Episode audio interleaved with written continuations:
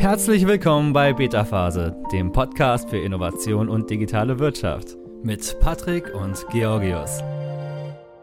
Weißt du, was das Schöne an einer Reihe wie dieser ist? Mit den Folgen rund um die Blockchain bauen wir aktuell auch Wissen auf, das wir aus den letzten Folgen entwickelt haben. Heute sind die dApps dran, dezentrale Apps, und sie passen perfekt zu den Inhalten der letzten Woche. Ich tue natürlich mein Bestes, dir Themen wie dApps in einer Folge verständlich zu machen. Wie du wahrscheinlich schon gemerkt hast, ist das Thema Blockchain und alles darum herum relativ komplex und solltest du empfinden, dass du Nachholbedarf brauchst, dann hör dir die vergangenen Folgen von Beta Phase an.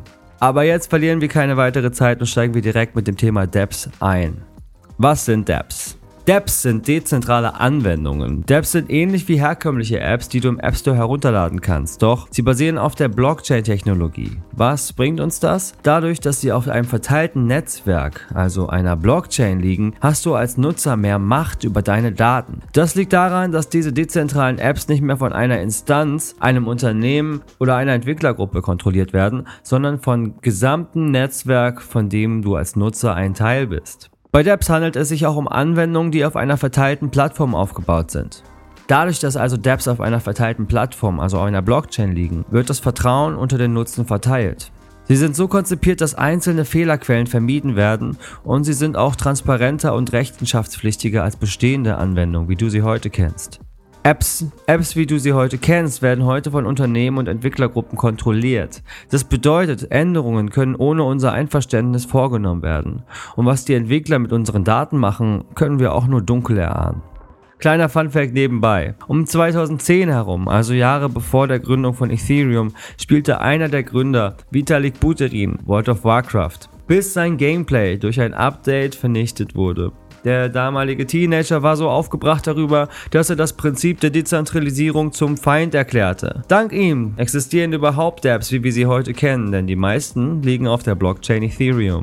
Aber heute noch akzeptieren viele von uns, dass diese digitalen Güter nicht wirklich uns gehören, sondern dass sie vollständig von den Eigentümern der Anwendung kontrolliert werden. Das gilt für Dokumente, die wir auf Google Docs hochladen, als auch für Content, den wir auf YouTube hochladen. Außerdem fällt es dir als Nutzer schwer, eine Anwendung zu wechseln, weil du an einen bestimmten Anbieter gebunden bist. Wie sieht es jetzt mit diesen Dapps im Vergleich aus?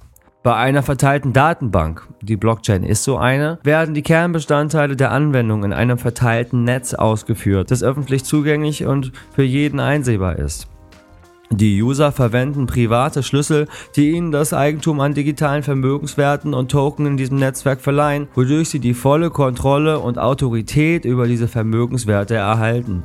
Dieses offene Entwicklungsmodell ermöglicht es auch anderen DApp-Entwicklern, konkurrierende Produkte zu entwickeln, die sich in diesem verteilten Netzwerk einfügen, wodurch die Nutzer mehr Auswahl und Kontrolle über die Art und Weise haben, wie sie mit diesen Anwendungen interagieren. Man könnte also sagen, dass Dapps uns als Nutzenden die Macht zurückgibt. Derzeit gibt es über 2000 Dapps auf dem Markt und die Blockchain-Branche sieht noch viel mehr Potenzial, wenn Dapps massenhaft eingesetzt werden. Sprechen wir mal über die Eigenschaften von Dapps. Dapps sind quelloffen. Das bedeutet, dass der Code öffentlich ist und daher von jedem kopiert und überprüft werden kann. Sie sind auch dezentralisiert, das heißt, sie werden nicht von zentralen Behörden wie Facebook, Airbnb und so weiter verwaltet. Somit kann keine zentrale Behörde die Nutzer daran hindern, die App zu nutzen oder zu tun, was sie wollen. Solche Anwendungen verwenden Smart Contracts von zum Beispiel Ethereum, die automatisch ausgeführt werden, wenn die gewünschte Bedingung erfüllt ist. Wichtig ist außerdem, dass diese Anwendungen global sind. Das heißt, ob du in Argentinien, Deutschland oder wie ich in Bali sitzt. Das ist egal, du kannst diese Dapps von überall aus veröffentlichen und nutzen. Was bedeutet das jetzt? Welche Vor- und Nachteile bringen dir Dapps im Vergleich zu normalen Apps? Schauen wir uns das mal näher an. Erstens, für die Vertrauenswürdigkeit. Dapps sind für die Nutzer vertrauenswürdig, da sie die vollständige Kontrolle und das Eigentum an ihren Daten und Vermögenswerten erhalten. Zweitens, die Kosten der Entwicklung. Wenn es um die Entwicklungskosten geht, müssen bei normalen Apps verschiedene Faktoren wie Cloud-Server-Gebühren, Wartungsgebühren und andere berücksichtigt werden. Bei dApps müssen sich die Blockchain-Entwickler jedoch keine Gedanken über solche Faktoren machen, da die DApp-Kosten die Entwicklung, Bereitstellung und sogar das Upgrade umfassen. Drittens, die Geschwindigkeit. In Bezug auf die Geschwindigkeit sind reguläre Apps den dApps überlegen, da dezentrale Anwendungen nur wenige Transaktionen pro Sekunde verarbeiten können. Thema Sicherheit. Du erinnerst dich, dass alles, was auf der Blockchain gespeichert wird, fälschungssicher ist und nicht manipuliert werden kann. Anwendungen auf der Blockchain sind also zweifelsohne sehr sicher. Damit sind sie geschützt vor Hackerangriffen und vor anderen potenziellen Zerstörungen. Und der letzte Punkt, die Kosten für die Nutzung. Für die Nutzung regulärer Anwendungen fallen keine Kosten an. Für die Nutzung dezentraler Anwendungen müssen die Nutzer jedoch jedes Mal eine kleine Gebühr entrichten. Wie viel du bezahlst, hängt davon ab, wie komplex die App aufgebaut ist. Die meisten Apps liegen, wie ich dir schon erzählt habe, auf der Ethereum Blockchain. Ich möchte nicht zu sehr ins technische Detail gehen. Es reicht, wenn du weißt, dass Ethereum die Entwicklungszeit begünstigt, Apps schnell gestartet werden können und Entwickler sich durch das Open Source Prinzip an fremden Smart Contracts bedienen können, um ihre, ihre Apps zu entwickeln.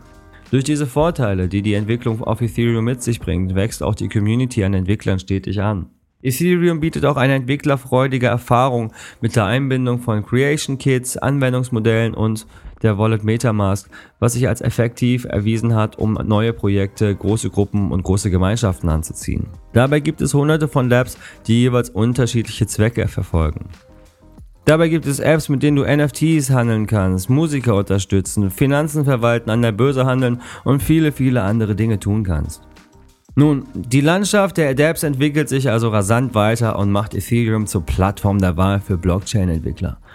Ihr Potenzial deutet darauf hin, dass wir in Kürze aufregende neue Funktionalitäten und Anwendungsfälle für die Blockchain-Technologie erwarten können. Neben Ethereum sind auch Cardano, Lisk, Quantum und Neo für die DApp-Entwicklung beliebt.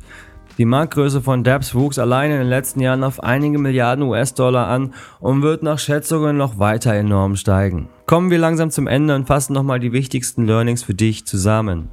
Also, dezentrale Anwendungen, auch bekannt als dApps, sind digitale Anwendungen, die auf einer, einem Blockchain-Netzwerk von Computern laufen, anstatt sich auf einem einzigen Computer zu verlassen. Da dApps dezentralisiert sind, sind sie frei von der Kontrolle und Einmischung einer einzelnen Behörde.